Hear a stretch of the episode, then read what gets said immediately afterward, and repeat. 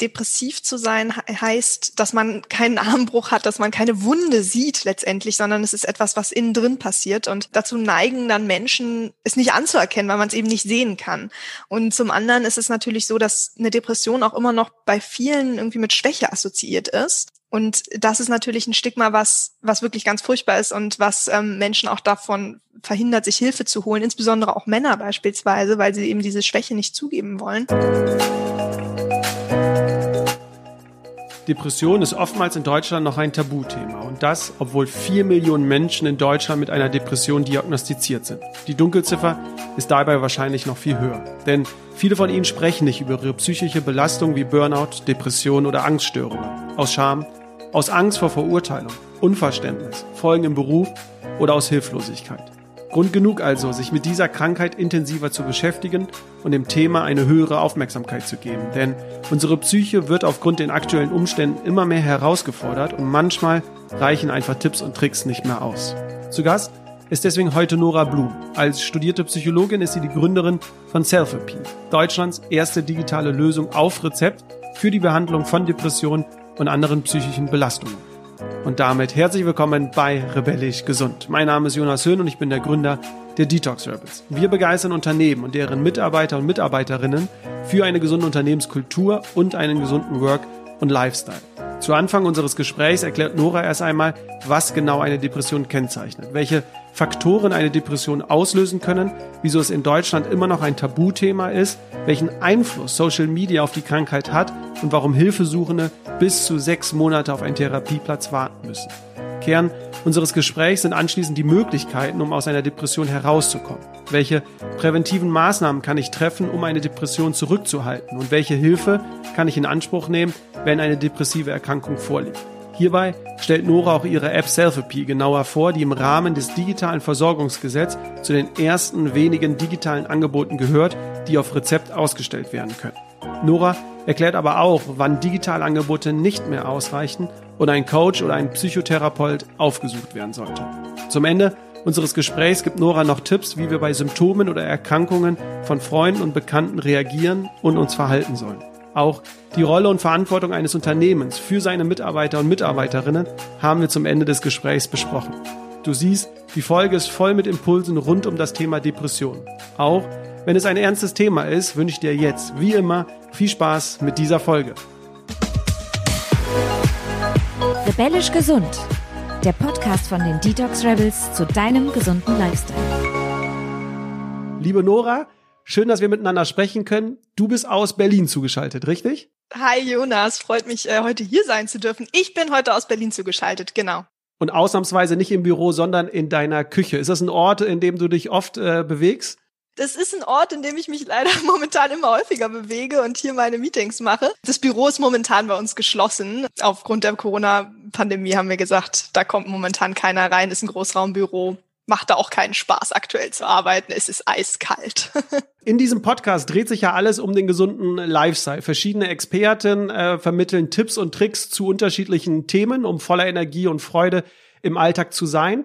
Manchmal helfen nur Ratschläge und Tipps und Tricks nicht immer weiter oder nicht mehr aus. Sie sind sogar eher bei manchen Themen unpassend. Äh, dann, wenn zum Beispiel es um Depressionen äh, geht. Was ist eigentlich eine Depression? Was zeichnet eine Depression aus? Ja, also eine Depression ist gekennzeichnet und mit verschiedenen Faktoren. Also zum einen ist jemand, der depressiv ist, letztendlich ständig müde, er ist energielos, er ähm, grübelt häufiger über, über verschiedene Themen. Ähm, Schlaflosigkeit ist ein, ein Umstand, der leider oft mit einer Depression einhergeht. Sozialer Rückzug, also jemand, der, der depressiv ist, ja, vermeidet soziale Kontakte, zieht sich zurück, was natürlich die Depression auch weiter auf, aufrechterhält. Und letztendlich ist es ein Gefühl von Leere ähm, und Freudlosigkeit und Hoffnungslosigkeit, die die, die Betroffene oder der Betroffene ähm, ja, fühlt.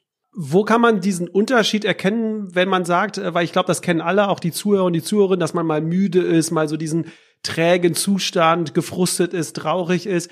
Was würdest du sagen, wenn andere dich fragen, wo ist dieser Unterschied? Wo kann man das äh, merken, dass es jetzt eher eine Depression ist als dieser zwei Tage mal sich äh, müde fühlen oder äh, traurig sich zu fühlen? Ja, das werden wir oft gefragt, auch so, wo ist der Unterschied insgesamt zwischen Traurigkeit, wenn man zum Beispiel einen geliebten Angehörigen ähm, verliert und einer Depression. Also zum einen ist das wirklich die, die Dauer. Also eine Depression ähm, wird dann diagnostiziert, wenn man über zwei Wochen lang wirklich und fast jeden Tag diese Symptome fühlt und eben nicht nur zwei Tage, sondern eben länger. Das andere ist, dass eine Depression wirklich anders ist als eine Traurigkeit. Eine Traurigkeit wird ähm, darüber letztendlich charakterisiert, dass es das sind starke Gefühle. Also gerade auch wenn man wenn man beispielsweise jemanden Geliebten verliert, sind starke Gefühle von von Trauer, von Wut. Ähm, eine Depression zeichnet sich eher durch die Gefühlslosigkeit aus, also dass man sich wirklich leer fühlt für zwei Wochen und weder die positiven noch die negativen Gefühle wirklich wahrnehmen kann. Okay, also das heißt äh, auch von der Länge auf jeden Fall erkennbar und ja. von der Gefühlslosigkeit, was du sagst. In Deutschland wird ja noch nicht so viel über das Thema geredet. Ich meine, das ändert ihr ja äh, zum Glück. Ja. Trotzdem habe ich so das Gefühl, das Wort wird schon sehr inflationär genutzt. Also ich weiß nicht, ob du noch so vor paar Jahren fand ich, war das so ein Trend, so zu fragen, bist du in einer Depri-Phase oder jemand hat erzählt, ich bin schon Depri, ne, oder schiebt ja. ein Depri. Was sagst du, ist das gefährlich für diese Krankheit, wenn so ein Wort so inflationär genutzt wird? Ja, glaube ich auf jeden Fall. Und da sollte man wirklich darauf achten, dass man das unterlässt, weil es, es verharmlost eine Krankheit. Und äh, Depression ist nicht einfach mal sich, sich mies fühlen oder irgendwie schlecht drauf sein und dann Depri sein. Eine Depression ist, ist eine ernstzunehmende ähm, Krankheit, genauso wie eine physische Krankheit. Und indem man, indem man eben die Wörter so inflationär gebraucht, ja, nimmt man, nimmt man dieser Krankheit die Wichtigkeit und die Ernsthaftigkeit, die es hat. Aber warum ist das so ein Tabuthema in Deutschland? Warum wird da nicht so viel drüber geredet? Was denkst du? Weil über einen Beinbruch und über all die ja. anderen Krankheiten würde ich sagen, äh, finde ich tausende Artikel, aber irgendwie das Thema Depression, traut sich da keiner dran, weil das so ein großes Thema ist? Oder was würdest du sagen? Ich glaube, primär ist es etwas, weil man es nicht sieht. Depressiv zu sein heißt, dass man keinen Armbruch hat, dass man keine Wunde sieht letztendlich, sondern es ist etwas, was innen drin passiert. Und das, da, dazu neigen dann Menschen, es nicht anzuerkennen, weil man es eben nicht sehen kann. Und zum anderen ist es natürlich so, dass eine Depression auch immer noch bei vielen irgendwie mit Schwäche assoziiert ist. Und das ist natürlich ein Stigma, was, was wirklich ganz furchtbar ist und was ähm, Menschen auch davon verhindert, sich Hilfe zu holen, insbesondere auch Männer beispielsweise, weil sie eben diese Schwäche nicht zugeben wollen. Und ähm, das ist etwas, glaube ich, wo man sehr viel Aufklärungsarbeit machen muss und ähm, sehr viel einfach drüber sprechen muss, dass es eine, eine ernstzunehmende, wirklich äh, auch schwerwiegende Krankheit ist, bei der es absolut in Ordnung ist, wenn man darunter leidet und ähm, wo man sich Hilfe suchen muss. Ich habe gelesen, dass äh, mehr Frauen an dieser Krankheit leiden oder diese Ergebnisse bekommen, weil Männer eher seltener zu Psychologen und so gehen. Ist das, ist das korrekt, würdest du sagen? Ja, also tendenziell nehmen, ich glaube, zwei Drittel der Menschen, die Psychotherapie wahrnehmen, sind Frauen. Das ist zum einen so, wird überlegt, dass ähm, Frauen insgesamt ähm, öfter unter psychischen Belastungen leiden. Aber zum anderen ist es auf jeden Fall auch ein Faktor, dass Frauen öfter sich Hilfe holen. Und das ist, das ist gut, aber für Männer nicht. Und ich, ich hoffe, dass eben auch dieses Stigma gerade ähm, bei Männern reduziert wird, dass es auch für Männer in Ordnung ist, Schwäche zu zeigen und ähm, sich Hilfe zu holen. Du hattest jetzt schon eine Zahl gesagt, zwei Drittel. Was ist denn so die Gesamtzahl? Also es wird wenig in Deutschland darüber geredet, aber hast du eine aktuelle Zahl, wie viele in Deutschland daran leiden, wenn man das so sagen darf? Also in Deutschland leiden, also es gibt verschiedene Statistiken, in Deutschland leiden so knapp vier Millionen Menschen unter einer Depression, genau, die auch diagnostiziert wird. Und da denkt man natürlich, dass eben die Dunkelziffer, ähm, wenn schon vier Millionen Menschen eine diagnostizierte psychische Erkrankung haben, ähm, eine Depression eben ähm, noch viel höher ist. Und wie rutscht man da jetzt so rein? Also kann ich mir das vorstellen, das ist äh, vererbbar oder gibt es äh, verschiedene Auslöser in unserem Leben, die dazu führen können, dass wir in so eine depressive Phase in diese Krankheit äh, rutschen? Ja, also wie, wie bei den, wie bei manchen meisten Krankheiten ist es so, dass ähm, eine große Variante an Faktoren eine Entstehung der Depression begünstigen. Ähm, zum einen sind es äh, genetische Faktoren, also hormonelle Unterschiede. Ähm, es gibt auch Unterschiede im, im Gehirn. Und das sind eben ähm, vererbliche Unterschiede. Ähm, also es ist auf jeden Fall auch eine genetische Komponente dabei, aber eben auch natürlich ähm, psychologische Faktoren. Also zum einen ähm, Traumata in, in der Kindheit und ähm, eben auch dann in, in den fortlaufenden Jahren im Prinzip schwierige Erlebnisse, ähm, schwierige Ereignisse, auch Dauerstress auf der Arbeit, kannst in eine Depression leiden. Aber meistens ist es eine, ein komplexes ähm, Zwischenspiel aus verschiedenen Faktoren. Also nicht nur, weil man jetzt einmal kurz irgendwie Stress auf der Arbeit hat, Nein. rutscht man in diese äh, Phase, sondern es, es braucht schon mehr als jetzt einfach nur mal zwei Wochen Stress auf der Arbeit.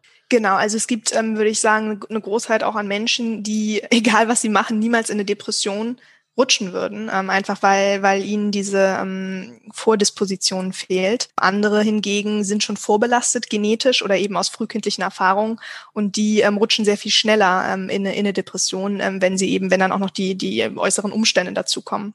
Würdest du sagen, dass Social Media und all diese Nutzung der digitalen Geräte nochmal ein Befeuerer dieser Krankheit ist? Also dass gerade Millennials oder jetzt gerade die junge Generation sehr stark betroffen sein könnte von dieser Krankheit? Ja, also ich glaube schon. Ähm, zum einen, weil ähm, Social Media gerade auch junge Frauen beispielsweise dazu motiviert, sich immer wieder zu vergleichen. Man scrollt durch Bilder, man sieht, wie es gut es allen geht, wie, wie toll die Leben sind, wie dünn die Frauen sind.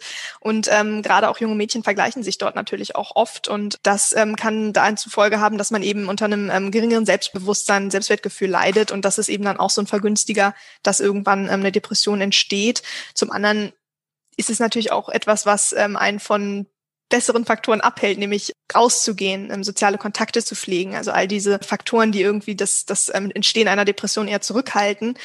Das hemmt es ein bisschen, weil, weil äh, die junge Generation manchmal wirklich Tag und Nacht am Handy ist und Social Media sich anguckt und dadurch wahre, wahre Freundschaften ähm, vernachlässigt auch. Jetzt hast du schon eine schöne Brücke geschlagen. Äh, jetzt haben wir ja viel über das Thema Depressionen gesprochen, was sie kennzeichnet. Was kann man jetzt dagegen äh, tun? Und wenn ich jetzt, jetzt dich schon richtig verstanden habe in deiner Antwort, sagst du, es gibt Möglichkeiten, um sie zurückzuhalten. Da kannst du ja vielleicht mal ein paar Tipps geben. Hast ja gerade gesagt, rausgehen, soziale Kontakte. Und dann äh, sprechen wir jetzt aber gleich auch natürlich darüber, wenn die Krankheit wirklich vorliegt und es wirklich schwerwiegend ist, was es dann für Möglichkeiten gibt. Also einmal kurz vielleicht über den ersten Bereich, was du meintest mit zurückhalten. Da hast du ja ein paar Beispiele genannt. Vielleicht kannst du noch mal kurz was dazu sagen. Genau, also es gibt letztendlich so ein paar Faktoren, äh, die man pflegen kann, um die Entstehung einer Depression zurückzuhalten, also präventiv sozusagen. Das ist zum einen sind es natürlich die sozialen Kontakte, diese pflegen, also sich ein gutes Netzwerk aufbauen an Menschen, die einen lieben, die einen so akzeptieren, wie man ist. Das zweite ist Ganz kurz, du bist ja, ja Psychologin. Wieso ist das so wichtig, diese sozialen Kontakte? Was was macht das mit uns Menschen? Warum brauchen wir die oder warum ist das so ein wichtiger Faktor?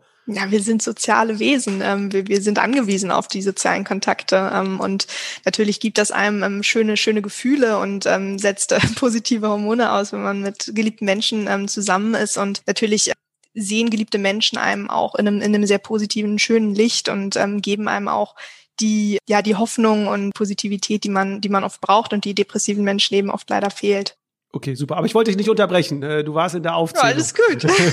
Sind ja super wichtige Fragen. Also ähm, genau, das, das andere ist auf jeden Fall auch einfach rausgehen, also Aktivitäten haben, nicht nur zu Hause sitzen, ähm, vom Fernseher, nicht mehr aus dem Haus kommen sondern wirklich rausgehen, ähm, Sport machen. Sport hilft, muss man leider sagen, auch wenn es manchmal so schwierig ist, sich aufzuraffen. Und, ähm, Kennst du selbst oder? Oh Gott, ja, ich kenne das selbst. Aber ich glaube auch, ähm, viele, denke ich, auch kennen es, dass wenn man, wenn man schlecht gelaunt ist, hat man gar keine Lust rauszugehen und Sport zu machen. Aber das ist ja immer das Schöne, das, genau, das Gefühl danach. Und das ist ja das Ding, wenn man dann unter der Dusche steht und heiß duscht, gerade in den kalten genau, Jahreszeiten. Genau dieses genau. Gefühl, ich glaube, da muss man immer dran denken, bevor man losgeht, dieses Gefühl will man ja haben. Ja, 100 Prozent. Und Sport setzt natürlich einfach diverse Glückshormone aus und danach geht's einem oft besser und man denkt sich, meine Güte, wieso habe ich mich nicht früher motiviert, jetzt geht's mir viel besser und das, das hilft natürlich. Ähm, genau. Und ganz wichtig, ich finde, das ist ein super wichtiger Aspekt, weil der gerade momentan auch so relevant ist, ist das ganze Thema Tagesstruktur. Also es ist super wichtig für Menschen, wirklich einen geregelten Tagesablauf zu haben. Das heißt, morgens zu wissen, wann man aufsteht, eigentlich am besten immer zur gleichen Tageszeit aufzustehen. Das hilft auch der Psyche. Dann so ein Morgenritual zu haben, also zum Beispiel sich einen schönen Kaffee zu holen ähm, und äh, rauszugehen. Und ja, es, es hilft auch in der Arbeitsfähigkeit zu sein und wirklich zu wissen, okay, ich arbeite jetzt und dann aber auch Freizeit zu haben, sich schöne Dinge zu planen, ähm, das alles hilft. Und das sind alles auch Faktoren, die gerade ein bisschen verloren gehen in der, in der Pandemie leider. Ich kenne ja. das jetzt selbst, also unabhängig auch von äh, Corona merke ich das immer gerade am Wochenende, am Samstag, wenn der Samstag so voll durchstrukturiert ist. Also ja. ich weiß, ich muss einkaufen gehen, dann gehe ich zu meinem Neffen, dann geht's dahin, da und da. Dann habe ich super Laune. Ich bin zwar unter Stress, aber das ist ja dieser positive Stress. Also ich bin in da glücklich und am Ende auch erschöpft, aber ich bin glücklich. Aber wenn ich so einen freien Tag habe, was ja alle so immer toll finden, ich komme einfach nicht in diesen Mut rein, wo ich dann sage, so, yes, der Tag gehört mir, sondern dann verbringe ich da auf der Couch bisschen ja. länger, dann dort, also du, du nix, du kennst es, okay, ich, ich bin nicht alleine, total. ja. Ich finde auch, man kennt es noch von damals, in der ähm, in der Schulzeit die sechs also wir in Hamburg wir hatten sechs äh, Wochen Schulferien damals und ich äh, kenne das auch noch von damals dass man so die letzten Wochen wo man irgendwie nur so rumgehangen hat ähm, auch so ein bisschen so hm, warum stehe ich eigentlich morgens auf? Keine Ahnung, was mache ich denn jetzt eigentlich? Keine Ahnung, nichts ist los, ich habe irgendwie gar keine Struktur im Tag. Ja, ich kann jetzt natürlich auch einfach weiter schlafen. Und das ist, das ist nicht gut für die Psyche. Also die Psyche, die die möchte eine klare Tagesstruktur und, und Highlights und, und, und Lowlights und Aufgaben erledigen. Und ähm, das, das ist sehr wichtig. Jetzt können wir ja zu dem anderen Bereich gehen. Also wenn eine Krankheit äh, vorliegt, also jetzt nicht einfach die, sie nur präventiv behandeln. Was gibt es jetzt für äh, Möglichkeiten, für Anlaufstellen, für mich? Welche Möglichkeiten gibt es? Ja, also bei einer Depression gibt es verschiedene Formen der, der Therapie, also entweder eine medikamentöse Therapie, also man kann letztendlich ja Medikamente nehmen ähm, oder eben ähm, Psychotherapie. Ähm, das ist etwas, was ähm, wir auch ähm, vielen empfehlen. Also die Leitlinien raten oft auch zu einer Kombination von beidem, je nachdem, wie schwer die Depression ist. Genau. Und was man natürlich auch machen kann, ist so ein bisschen für niederschwelligere Symptome sind eben Online-Programme, wie wir das mit Selfie anbieten. Zu der kommen wir jetzt noch. Aber ein Problem, was ihr ja auch ein bisschen beheben wolltet, ähm, und da möchte ich mal kurz drauf eingehen, weil ich das als Außensteher gar nicht so verstehe. Es ist anscheinend so schwierig, einen Platz bei einem Psychologen zu bekommen. Woran liegt das? Ist die, ähm, gibt es zu wenige Psychologen und dafür ist die Nachfrage zu groß? Oder woran liegt das, dass man teilweise, habe ich gelesen, ein halbes Jahr äh, auf einen Platz wartet? Ja, ähm, Jonas, auch als Innenstehender würde ich jetzt sagen, ich verstehe es auch nicht. Also ich verstehe es wirklich auch nicht, warum man so lange auf einen Psychotherapieplatz warten muss. Also in Deutschland wartet man im Schnitt fünf Monate und das muss man sich mal vorstellen. Das ist ja erst ab dem Zeitpunkt, wo jemand schon so stark leidet, dass er wirklich sich proaktiv Hilfe sucht. Das heißt, davor ist ja meistens noch ein langer Leidensweg wo es, Wo es der Punkt ist, wo er sagt, mir ist jetzt scheißegal, was andere Leute darüber denken und sagen, ich, ich muss Hilfe. jetzt dahin. Genau. Ja. ja. Und davor ist ja schon ganz viel passiert. Ganz, ganz viel. Die, die Menschen leiden da meistens schon monatelang, manche Jahre lang unter einer Depression. Und ähm, dann werden sie noch vertröstet, wenn sie so bereit sind, sich Hilfe zu holen. Aber was sagen denn Krankenkassen oder Psychologen? Du sprichst ja wahrscheinlich mit vielen. Woran liegt es? Ja. Ist es wirklich so, dass es zu wenige gibt und die Nachfrage zu groß ist? Oder einfach, weil keiner da das irgendwie hinbekommt, koordiniert bekommt? nee, genau. Es ist, es ist leider nicht mal ähm, aus, aus dem Grund, dass es zu wenig Psychotherapeutinnen und Psychotherapeuten gibt. Also es gibt eigentlich letztendlich genug, aber es gibt ähm, nur begrenzt Kassensitze. Und ähm, die Anzahl der Kassensitze ist reguliert und die ist eben begrenzt. Und das verhindert es, dass eben genügend Psychotherapeutinnen und Psychotherapeuten mit der Krankenkasse abrechnen können. Und ja, deswegen ist, ist, ist die Anzahl begrenzt. Die Verteilung ist auch nicht ganz optimal. Also gerade in ländlichen Regionen ist es sehr schwierig, Hilfe zu bekommen. Aber insgesamt sind es einfach zu wenige. Du hast es ja schon erwähnt, eine Möglichkeit sind auch äh, digitale Programme und äh, deswegen bist du ja auch im Podcast drin, denn du bist ja die Gründerin eines äh, solchen Online-Programms beziehungsweise einer App. Seid ihr ja einer Depressions-App? Wir kommen gleich noch zu den ganzen tollen Sachen, aber erklär uns noch mal kurz für den äh, Zuhörer und für die Zuhörerinnen, die noch nicht Self-EP äh, kennen. Was für eine App seid ihr? Was bietet ihr an? Genau, also wir haben, wir haben Selfie gegründet vor fünf Jahren, eben genau aus dem Grund, dass wir es nicht länger ansehen konnten, dass Menschen monatelang auf dem Psychotherapieplatz warten müssen. Und ähm, unser Ziel war es letztendlich so ein bisschen schneller Hilfe zu leisten und ein bisschen niederschwelliger, also dass so auch Betroffene ähm, etwas nutzen können, die sich eben noch nicht trauen, direkt zum Psychotherapeuten oder Psychotherapeutin zu gehen. Genau, und unser, unser Programm ist letztendlich ein dreimonatiges Online-Programm, wo Betroffene die, Strategien der Verhaltenstherapie beigebracht bekommen, mithilfe von Videos und Audios und Texten und Übungen. Das ist im Prinzip wie so ein E-Learning-Tool, wie wenn man eine Sprache lernt, bekommt man bei uns die, die Ticks und Tricks der Verhaltenstherapie beigebracht und wird dabei im Hintergrund die ganze Zeit auch von einem persönlichen Psychologen oder einer persönlichen Psychologin im Hintergrund begleitet, ähm, sodass man auch wirklich immer einen Ansprechpartner hat. Und du hast gesagt, drei Monate und ich kann anfangen, wann ich möchte, sozusagen. Und dann wird mir ein äh, Psychologe zur Seite gestellt. Genau, genau. Also es geht drei Monate, ähm, hat zwölf Wochen Module und jede Woche ähm, öffnet sich im Prinzip ein neues Trainingsmodul und beschäftigt sich mit einem, einem bestimmten neuen Thema äh, der Verhaltenstherapie, also beispielsweise Schlafstörungen oder äh, negative Gedanken oder negative Gefühle, äh, soziale Kontakte, also so die typischen Themen, die eben auch in der Verhaltenstherapie nicht fehlen dürfen. Und ähm, genau, nach zwölf Wochen geht es dir hoffentlich besser. Und das sind, du hast ja erzählt, äh, Videos, Texte, Audio und alles. Und da wird erstmal was erklärt und dann aber natürlich wahrscheinlich mit aktiven Übungen und so. Also es ist wie so eine Art, ich schaue mir etwas an und dann muss ich irgendwie an mir selbst arbeiten. Genau, es ist ähm, so aufgebaut, dass in jedem Trainingsmodul du erstmal ähm, erklärt bekommst, ähm, äh, letztendlich, äh, ja, worum es in dem Modul geht und, und was die Thematik ist, also beispielsweise wie Schlafstörungen entstehen und ähm, warum es die gibt. Und danach musst du das natürlich auf deine eigene Situation ähm, anwenden und äh, musst erstmal ein bisschen Fragen beantworten, wie das bei dir ist, wie dein Schlaf ist beispielsweise, also jetzt im Schlafmodul. Und ähm, kriegst dann als Hausaufgabe beispielsweise ein Schlaftagebuch äh, zu führen oder eben die, die Tipps und Tricks, die wir dir in Bezug auf Schlaf ähm, an die Hand geben, wirklich auch umzusetzen. Und ähm, genau, dann machst du das eine Woche und dann wird nachgehakt vom Psychologen oder von der Psychologin, wie es denn wieder mit ergangen ist und das nächste Trainingsmodul öffnet sich. Und ich habe gelesen, ihr seid ja auch gar nicht so unerfolgreich. Wie viele aktiven Nutzer hattet ihr jetzt so in den letzten fünf Jahren? Also wie viele Menschen konntet ihr jetzt schon helfen? Ja, also wir hatten knapp über 30.000 Patientinnen und Patienten, die wir jetzt betreut haben ähm, in den letzten Jahren. Genau, hatten letztes Jahr knapp 15.000 Patientinnen. Also da, da lief es dann auch nochmal hoch und wir freuen uns einfach nur, ehrlich gesagt, dass es genutzt wird und dass, dass wir Menschen helfen können. Ähm, das, ist, das ist für uns natürlich das, das Allerwichtigste. Ähm, wir machen natürlich auch klinische Studien mit, mit verschiedenen Universitätspartnern, haben jetzt gerade nochmal eine große Studie abgeschlossen mit der Charité hier in Berlin, die eben auch wirklich nachweislich zeigen konnte, dass wir die depressive Symptomatik signifikant reduzieren. Das heißt, Nutzer, die eigentlich angewiesen sind auf einen Platz, konnten durch eure App aber sozusagen die Schmerzen, die Symptome so lindern, dass sie dann nicht mehr angewiesen waren auf einen Psychologen, Psychotherapeuten. Genau. Letztendlich sind es ja Betroffene, die aus welchen Gründen auch immer gerade keinen Psychotherapieplatz wahrnehmen oder eben wahrnehmen wollen. Also eben auch gerade solche, die sagen, ich, ich bin da noch nicht, ich möchte das nicht. Oder eben solche, die auch sagen, ich schätze die Flexibilität eines Online-Programmes, womit ich mich eben am Wochenende in meiner Zeit auf dem Sofa ähm, beschäftigen kann, ähm, dort eben die Gespräche führen kann, dort ähm, meine Trainingsmodule bearbeiten kann und nicht so diesen einen festen Termin in der Arbeitszeit ähm, habe, wo ich einen Psychotherapeuten oder eine Psychotherapeutin sehe.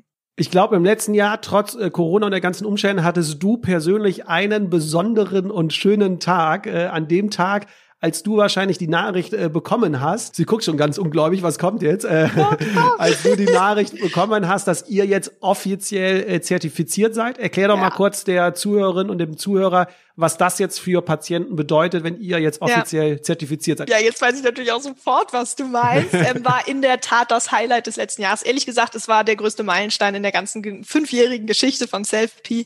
Wir sind ähm, inzwischen die erste Depressions-App in Deutschland, ich glaube sogar ehrlich gesagt in Europa, die von allen Krankenkassen erstattungsfähig ist. Das heißt, dass man uns analog zu einem Medikament letztendlich ähm, auf einem Rezeptblock, also diese ganz normalen kleinen Rezeptblöcke, von einem Arzt oder einer Ärztin verschrieben ähm, bekommen kann und ähm, dann bezahlt die Krankenkasse die Kosten. Also der Patient oder die Patientin muss gar nicht selbst zahlen. Und das ist ja äh, mega, nicht nur für euch, sondern ja auch für wahrscheinlich für alle, die sich irgendwie im digitalen Bereich bewegen, oder? Weil ja. sich da jetzt relativ viel tut. Ich meine, du bist da viel mehr drin im Thema.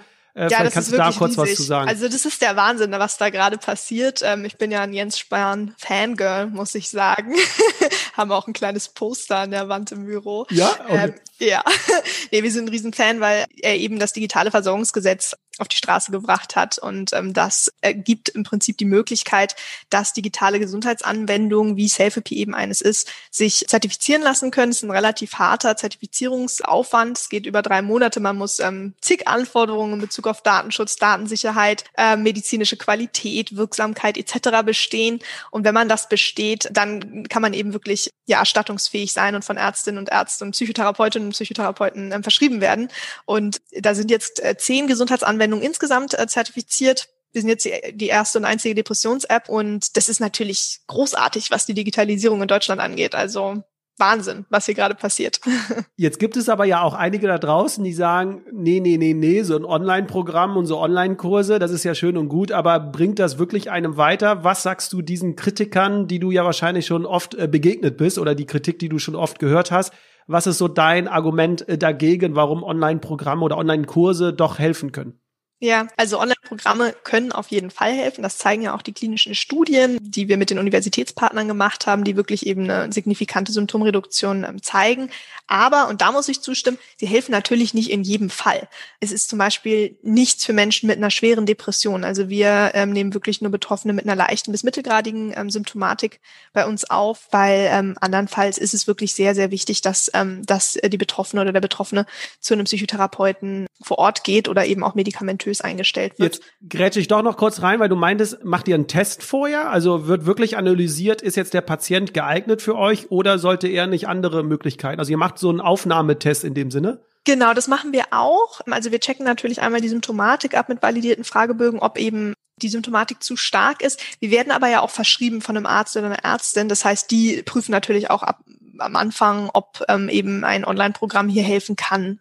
Und natürlich muss, muss die Betroffene oder der Betroffene es natürlich auch wollen. Also man kann, glaube ich, keinem Online-Programm aufzwingen. Ähm, dann wird es einfach nicht genutzt. Und ich meine, es gibt ja jetzt so viele Möglichkeiten, hast du ja gesagt. Es gibt, äh, wir haben uns im Off schon darüber gesprochen, weil dein Bruder ja ein, ein Life-Coach ist. Also es gibt ja äh, Life-Coaches, es gibt äh, Psychologen, Psychotherapeuten, es gibt jetzt solche Apps, wie die ihr habt, es gibt Online-Kurse, es gibt Online-Programme. Also ich glaube, äh, es gibt ja so viele Möglichkeiten. Kannst du relativ kurz oder zusammenfassend vielleicht so eine Empfehlung abgeben? Also wann ist es manchmal sinnvoll, zu einem Coach zu gehen, der ja wirklich in Deutschland ja jeder sein kann quasi? Oder wann ist es sinnvoller eher zum äh, Psychologen, Psychotherapeuten? Also gibt es da so Empfehlungen von der Expertin? Ja, ja, es gibt äh, in der Tat ein, ein, eine breite Breitband an, an Hilfsangeboten von Coach, Psychologen, Online-Angeboten zu Psychotherapeuten. Und man muss die Unterschiede kennen und auch wissen, wann man zu wem geht genau, Coach kann sich letztendlich jeder nennen. Also das ist klar, viele machen eine Coaching-Ausbildung, aber letztendlich ist das kein geschützter Begriff.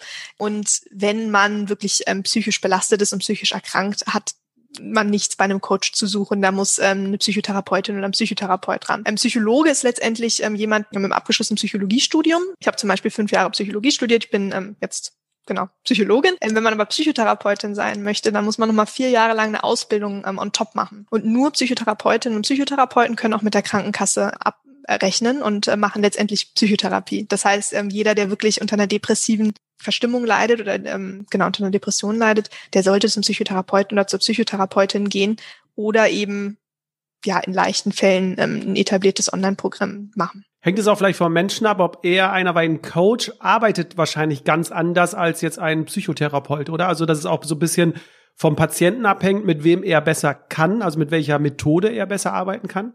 Ja, wobei ähm, Coaches ja meistens mit gesunden Menschen arbeiten. Da geht es meistens drin, um Coaching, ähm, ich sag mal, sich zu optimieren ähm, oder Life-Coach äh, verbessert Lebensqualität oder eben ähm, berufliche Perspektiven aufzumachen. Das dafür ist ja irgendwie so ein bisschen Coaching da und irgendwie über verschiedene Bereiche, wo man gerade ähm, mit Probleme hat, da nochmal tiefer reinzugehen und es nochmal so ein bisschen zu optimieren. Letztendlich arbeiten aber Coaches mit ähm, gesunden Menschen. Wenn es wirklich in eine Depression geht, sollte man auf jeden Fall eine Psychotherapeutin aufsuchen.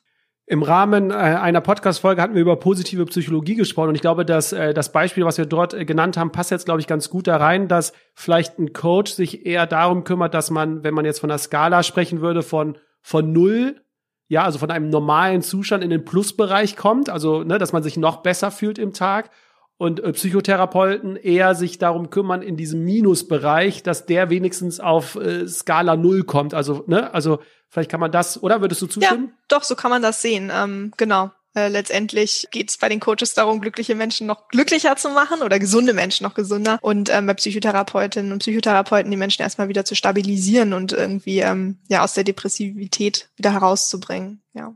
Was würdest du jetzt äh, Zuhörern und Zuhörer empfehlen, die sagen, hm, ich habe manchmal solche Symptome, zwar noch nicht lange, aber habe ich jetzt eine Depression oder nicht? Also ich glaube, viele fragen sich vielleicht das auch. Ähm, Gibt es da jetzt von dir Tipps oder auch Anlaufstellen, Online-Tests, wo man so ein bisschen mit Fragebögen irgendwie das rausbekommt? Also ich, ihr habt das wahrscheinlich in eurer App, aber gibt es auch irgendwo kostenlos irgendwo ja, im Internet? Also wenn man wenn man das mal googelt, ähm, habe ich eine Depression oder Depressionstest, dann kriegt man meistens den standardvalidierten Fragebogen, ähm, den PHQ-9 und dort kann man eben auch einmal testen, ob man eben schon ähm, unter einer Depression leidet oder ob es eben nur eine gerade Verstimmung ist letztendlich.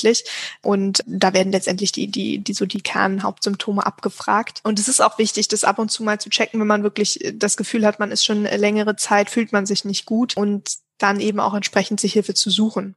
Was würdest du jetzt sagen, wenn wir mal weggehen von dem Individuum und sagen, okay, jemand, der jetzt zuhört, ähm, hat das bei seinen Freunden vielleicht festgestellt oder bei der Familie. Was würdest du den Leuten empfehlen, wenn es jetzt nicht um sich selbst geht, sondern um andere? Wie sollte man mit diesen Menschen umgehen, weil ich glaube, es wäre fatal zu sagen, hier ist eine tolle App, benutzt die mal, habe ich jetzt äh, bei den Detox Rebels gehört. Also wie würdest du den Leuten empfehlen, da vorzugehen? Ja, also erstmal ist es wichtig, die Krankheit wirklich anzuerkennen, weil gerade eben wieder dadurch, dass man es eben nicht sehen kann, ist es eben oft so, dass dann Freunde, Verwandte sagen, ach komm, du hast doch gar nichts. So, ach komm, jetzt komm, reiß dich mal zusammen und steh mal auf und so schlimm ist das doch hier alles gar nicht. Geh mal raus und dann geht's dir besser, ne? Ja, ja und so, so funktioniert das nicht. Also das, das hilft auch den Betroffenen überhaupt nicht. Also man muss wirklich die Krankheit, ähm, so wie sie da ist, eben auch ernst nehmen und eben das Verständnis dem gegenüber genau entgegenbringen. Das ist sehr, sehr wichtig. Eben nicht probieren, das zu objektivieren, das Leid. Ähm, also zu sagen, ach komm, so ist es, so schlimm ist es ja gar nicht, weil letztendlich geht's dir doch gut? Das, das fühlen äh, Betroffene nicht. Also das steigert fast noch mehr die Schuldgefühle, die Betroffene haben, eine Last gegenüber ähm, den, den Verwandten und Freunden zu sein. Und ähm, dieses Gefühl muss man letztendlich dem, dem Betroffenen nehmen. Trotzdem für ihn da sein, trotzdem umarmen, zuhören, Verständnis zeigen, aber eben nicht probieren, ihm etwas aufzudiktieren. Ähm, trotzdem natürlich, wenn man merkt, dass es wirklich schlimmer wird, auch unterstützen dabei, Hilfe zu, zu suchen und Hilfe zu holen, Psychotherapieplatz zu suchen, ähm, aber letztendlich ja es ernst nehmen, zuhören und ähm, einfach für den oder die Betroffene da sein. Würdest du sagen, dass unsere Gesellschaft generell da vielleicht auch eine Veränderung braucht, um das zugänglicher zu machen, dass Schwächen erlaubt sind, sozusagen? Also glaubst du, dass wir da so eine Art Wertewandel schon in unserer Gesellschaft gebrauchen, damit einfach, dass eine Depression nicht als was Negatives ausgelegt wird bei einem Menschen?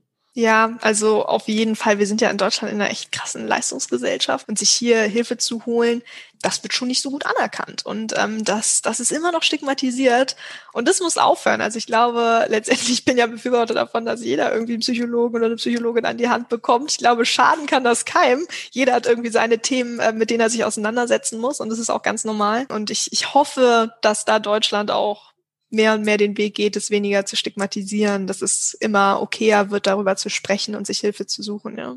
Versucht ihr mit eurer App, also mit eurem Unternehmen, da auch ein bisschen Aufklärung zu betreiben? Ich glaube, ihr habt ja auch sogar äh, mal einen TV-Spot äh, gehabt mit sogar ja. einer sehr bekannten Schwimmerin, oder? Also ihr versucht ja. das Thema schon ein bisschen salonfähig zu machen. Genau, das ist bei uns ein riesengroßes Unternehmensziel, dass man im Prinzip ähm, auch gegen die Stigmatisierung der psychischen Erkrankungen an arbeitet und ähm, Teil äh, dieser dieser Entstigmatisierung ist bei uns eben auch wirklich äh, Kampagnen zu machen, die über psychische Erkrankungen aufklären, ähm, wie damals den TV-Spot, den wir gemacht haben. Das war wirklich cool.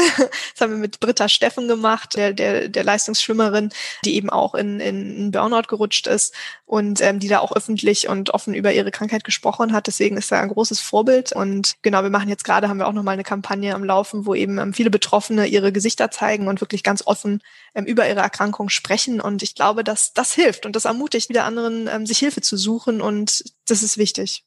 Ich hatte ein Video bei äh, YouTube gesehen, jetzt in der Recherche. Ich bereite mich ja mal vor und da hatte eins live. Die machen ja manchmal so, vielleicht hast du das Video auch gesehen, so doofe Fragen, die sozusagen Depressive so bekommen. So nach dem Motto wie, geh doch mal raus, ist doch nicht so schlimm. Ja, und ja. das fand ich eigentlich auf der einen Seite, wir sind ja auch so ein bisschen die Rebellen schon sehr provokant, weil sich ja Leute dorthin gesetzt haben, die, die die Krankheit haben Sätze vorgelesen haben, die sozusagen nicht passend sind und dann darüber gesprochen haben, wie es bei diesem Menschen ankommt. Ne? Nochmal so als kleiner Impuls cool. gleich für euch, äh, dass ihr da, ja, schickt ihr mal, mal das, äh, das Video mal zu. Ja, schick mir gerne mal rüber. Ja, das ist cool, das ist auch wichtig, weil ich glaube, jemand, der das, das Video sieht, der wird da hoffentlich nicht mehr diese blöden Sätze verwenden.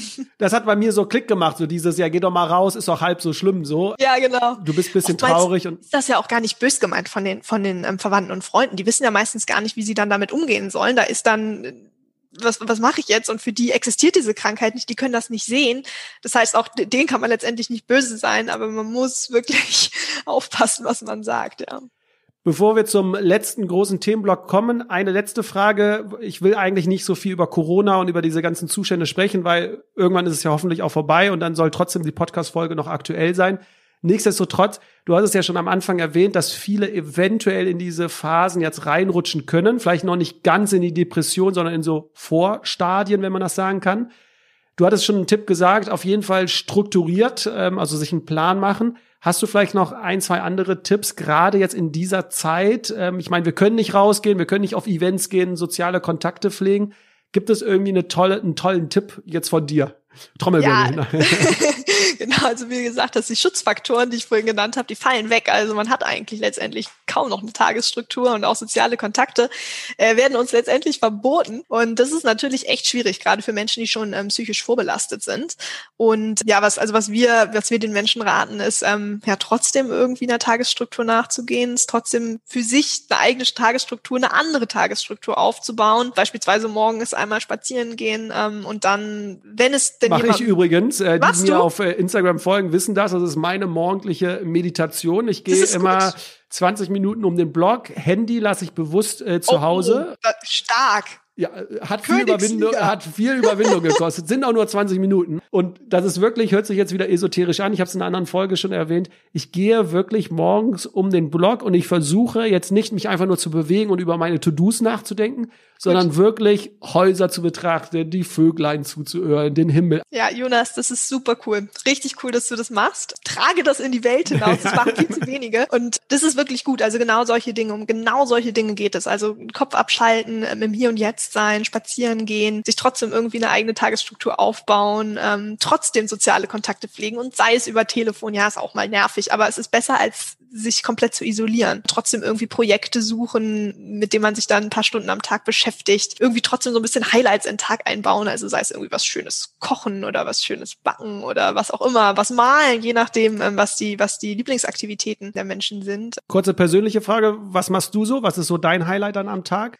Ja, also der, der Schuster hat ja bekanntlich die schlechtesten Schuhe. ja, also ich, ich finde es auch echt schwierig, es ähm, umzusetzen. Ich äh, probiere mittags meistens laufen zu gehen, um mir das zu setzen, so als, als Sporthighlight. Genau, und ich habe auch handyfreie Zonen. Also ich mache eigentlich auch, sobald ich ähm, Laptop abends ausmache und nicht mehr arbeite, probiere ich auch mein Handy wegzulegen dann wirklich im, im Hier und Jetzt zu sein und auf jeden Fall nochmal spazieren zu gehen. Das ist gut. Und ich habe mir so ein bisschen, ich habe mir in meinem Flur ein Pseudobüro eingerichtet. Also es ist wirklich eigentlich nur mein kleiner Flur und da steht jetzt mein Schreibtisch. Aber es ist besser als im Wohnzimmer zu arbeiten, weil ich auch gemerkt habe, nach den ersten Monaten, wo ich dann irgendwie am Esstisch gearbeitet habe, wollte ich abends dann da gar nicht mehr sein und habe so eine ganz komische Beziehung zu meiner Wohnung aufgebaut. Das musste geändert werden und es geht jetzt ein bisschen besser, ja. Letztes Thema, Nora, großes Thema, weil wir uns ja mit auch beschäftigen, Unternehmen. Du hattest ja erwähnt, vier Millionen Menschen leiden an der Krankheit in Deutschland. Das heißt, wir können schon sagen, wenn man das jetzt mal auf Unternehmen betrachtet, gerade die Großkonzerne, Unternehmen mit 16.000 Mitarbeitern oder mehr, da gibt es auf jeden Fall auch Mitarbeiter, die eine Depression haben können oder sogar haben aufgrund der Statistik. Was würdest du jetzt sagen, wenn du jetzt Arbeitgeber sein würdest? Was kann ich überhaupt machen? Ist es überhaupt meine Aufgabe als Arbeitgeber, ja. dieses Thema? Okay. Das war eine rhetorische Frage, aber du hast sie schon beantwortet. Sehr gut. Wenn es die Aufgabe der Unternehmen ist, was können jetzt Unternehmen machen? Was würdest du denen raten, wie man das Thema angehen kann? Also psychische Gesundheit ist im Arbeitskontext so wichtig und ich glaube, viele Unternehmen wissen das mittlerweile schon ein bisschen oder spüren das. Ähm, es ist ja mittlerweile sind psychische Erkrankungen ja auch der, der zweithäufigste Arbeitsunfähigkeitsgrund. Ähm, und das wird natürlich auch, muss man jetzt klar sagen, auch für die Unternehmen einfach teuer, wenn da äh, die Mitarbeiterinnen und Mitarbeiter ähm, ausfallen. Und psychische Gesundheit ist ganz klar auch Sache der Arbeitgeber. Und es ist super wichtig, da äh, den Mitarbeiterinnen und Mitarbeitern etwas ähm, zur Verfügung zu stellen und irgendwie auch einen, Raum und ein Arbeitsklima aufzubauen, ähm, was eben es ermöglicht, sich Hilfe zu holen. Also so präventiv gesehen ist es natürlich wichtig, die Mitarbeiterinnen und Mitarbeiter nicht unter zu viel Stress zu stellen, klare Anforderungen zu. Beziehungsweise besser mit Stress umzugehen, weil ja Stress auch positiv sein kann. Ja, das stimmt, das stimmt, das stimmt natürlich. Also es gibt ja auch diesen Eu-Stress, also diesen positive Art von Stress und das, das ist natürlich auch was, was, also mich motiviert das natürlich auch total, aber es gibt natürlich auch ähm, das den, den ungesunden Stress ähm, und viele Mitarbeiterinnen und Mitarbeiter empfinden eben auch diesen ungesunden Stress, wo es eben wirklich einfach zu viel ist, ähm, was man was man schaffen muss und äh, wo man zu viel Druck bekommt und darauf muss man natürlich achten. Das ist so das eine. Auf der anderen Seite denke ich gerade jetzt momentan, wo man, wo man sich nicht sieht und wo die Psyche noch mehr belastet ist als sonst, ist es wahnsinnig wichtig für Unternehmen, irgendetwas bereitzustellen für Mitarbeiterinnen und Mitarbeiter, ähm, wo sich diese hinwenden können. Also sei es eine telefonische Hotline mit Psychologinnen und Psychologen oder sei es eben ja, Online-Angebote. Also wir machen das auch für viele Unternehmen. Jetzt gerade auch in der Pandemie sind wirklich sehr viele Unternehmen nochmal auf uns zugekommen und ähm, bieten jetzt unsere Präventionsangebote. Und ja, man muss irgendwas anbieten, um, um den Mitarbeiterinnen und Mitarbeitern zu zeigen, hier, wir, wir kümmern uns um das Thema und ähm, hier könnt ihr euch dran wenden, wenn es euch nicht gut geht. Und ich glaube, das ist dann einfach eine Win-Win-Solution für beide. Du hast präventiv äh, angesprochen. Äh, ich meine, da sind wir auch sehr viel aktiv. Ihr macht auch sehr viel. Es gibt super viele Anbieter da draußen. Ich glaube, das wissen die Unternehmen. Also, ne, was du meintest, Stress, Bewegung, alles das, was ja darauf einzahlt, aber ja auch, glaube ich, ja jetzt zu Zeiten von Corona, die sozialen Beziehungen zwischen den Kollegen, auch da als Unternehmen mal kreativ zu gehen und nicht zu sagen, ja, die Mitarbeiter sollen sich irgendwie selbst drum kümmern, wie sie miteinander Kontakt halten, sondern was kann ich als Unternehmen machen, ne, weil du ja gesagt hast, soziale Beziehungen oder Kontakte sind ja äh, immens wichtig. Das ist jetzt auf der Präventivseite, aber was ist denn jetzt so wirklich, was so Depression angeht? Du hattest jetzt schon die, die Notrufnummern gesagt, kommen wir gleich nochmal drauf, dass du mal kurz da sagst, wie die lauten oder wo man die findet. Aber muss ein Unternehmen ein internes Gremium oder ein internes Angebot haben oder sagst du eher, im Unternehmenskontext machen eher externe mehr Sinn, weil sich da der Mitarbeiter mehr öffnet? Ja, also tendenziell haben wir die Erfahrung gemacht jetzt aus ähm, Gesprächen mit Unternehmen, dass es oft besser ist, extern zu machen, einfach weil doch immer noch ein bisschen bei Mitarbeiterinnen und Mitarbeitern die so die Angst besteht, na, was ist, wenn mein Chef das mal mitbekommt, dass es mir nicht gut geht und dann werde ich ähm, gefeuert. Und deswegen hilft es oft, einen externen Anbieter zu nehmen, einfach um den Mitarbeitenden ähm, das Gefühl zu geben, dass dass eben es wirklich anonym ist und äh, dass keine Daten oder ähm, Gesundheitszustände eben an den Arbeitgeber getragen werden. Bietet ihr sowas auch an, so eine externe Hilfe, also dass erstmal die Leute mit euch nur quatschen können und dass so ein bisschen rausgefunden wird für Unternehmen? Genau, genau, das machen wir auch. Also wir bieten den Unternehmen zum einen eine Hotline an, wo sich die Mitarbeiterinnen und Mitarbeiter eben an uns wenden können. Und ähm, da können die ja anrufen mit einer unterdrückten Nummer. Wir geben da keine personenbezogenen Daten raus. Ähm, und ähm, geben da gar nichts weiter an, an das Unternehmen. Genau, und zum anderen stellen wir dann eben ähm, kostenlos die Präventionskurse zur Verfügung, sodass sich die Mitarbeitenden da eben dann auch die Kurse nutzen können, wenn sie das bevorzugen gegenüber der Hotline. Und wichtig für das Unternehmen ist wahrscheinlich, keine Scheu zu haben, über dieses Thema zu sprechen intern, sondern das irgendwie proaktiv aufzugreifen, das Thema, um den Leuten da wirklich eine Hilfe zu bieten. Genau, also ich glaube, das kommt dann auch viel eben von oben, dass man wieder, man, wie man über psychische Gesundheit ähm, spricht, ähm, wie man den Mitarbeitenden eben auch ähm, klar signalisiert, hey, mir ist es wichtig, dass es euch gut geht ähm, und nicht nur, dass ihr performance-stark seid, sondern ich weiß, dass ihr nur performance-stark sein könnt, wenn es euch äh, mental gut geht und deswegen investiere ich da auch ein. Und ich glaube, das, das gibt dem, den Mitarbeitenden eben auch schon ein gutes Gefühl und das ist wichtig. Okay, das äh, waren so meine äh, Fragen, Nora. Wir sind, äh, glaube ich, sehr schnell, aber sehr intensiv durch das Thema gekommen. Ich habe auf jeden Fall sehr viel mitgenommen und finde es echt ein, ja, auf der einen Seite spannendes Thema, hört sich ein bisschen blöd an, aber auf der anderen Seite so ein wichtiges Thema, ja. was, was mehr thematisiert werden müsste. Wenn du jetzt mal in die Zukunft schauen würdest, was würdest du dir grundsätzlich so im Bereich Gesundheit, Depression, was würdest du dir wünschen oder was ist noch vielleicht auf deiner To-Do, wo du sagst, äh, da willst du noch aktiv werden, da muss noch irgendwas gemacht werden? Ja, also ich hoffe natürlich, dass das Thema noch salonfähiger wird. Also dass es wirklich ganz normal ist, sich Hilfe zu holen, präventiv sowohl dann therapeutisch. Das ist ein Riesenwunsch von mir. Ähm, früher hätte ich immer gesagt, dass Online-Angebote wie unseres wirklich erstattet werden können von allen Krankenkassen, aber dieser Riesenwunsch ist mir inzwischen erfüllt geworden. Ähm, deswegen kann ich das jetzt äh, gerade gar nicht mehr sagen. Ähm, und ein, ein drittes Thema, ich, ich würde mir sehr, sehr wünschen, dass das Thema auch noch mehr in der Schulzeit und auch im Kindergarten schon betrachtet wird und ähm, dass auch dort schon die ersten Strategien ein bisschen beigebracht werden und so psychologische Schutzfaktoren dort schon beigebracht werden. Also das, äh, glaube ich, kann sehr, sehr, sehr viel ähm, verhindern und ähm, das Fortschreiten von Krankheiten verhindern, wenn man das eben schon in, in, in der Jugend und bei Kindern beibringt.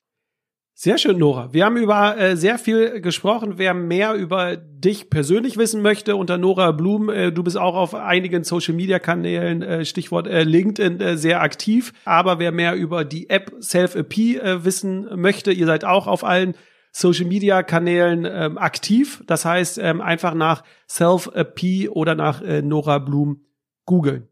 So, Nora, vielen, ja. vielen Dank für die Zeit, für die ganzen äh, Impulse. Für dich, lieber Zuhörer, liebe Zuhörerin, egal wo du bist, einen schönen Tag noch und bis bald. Macht's gut. Ciao.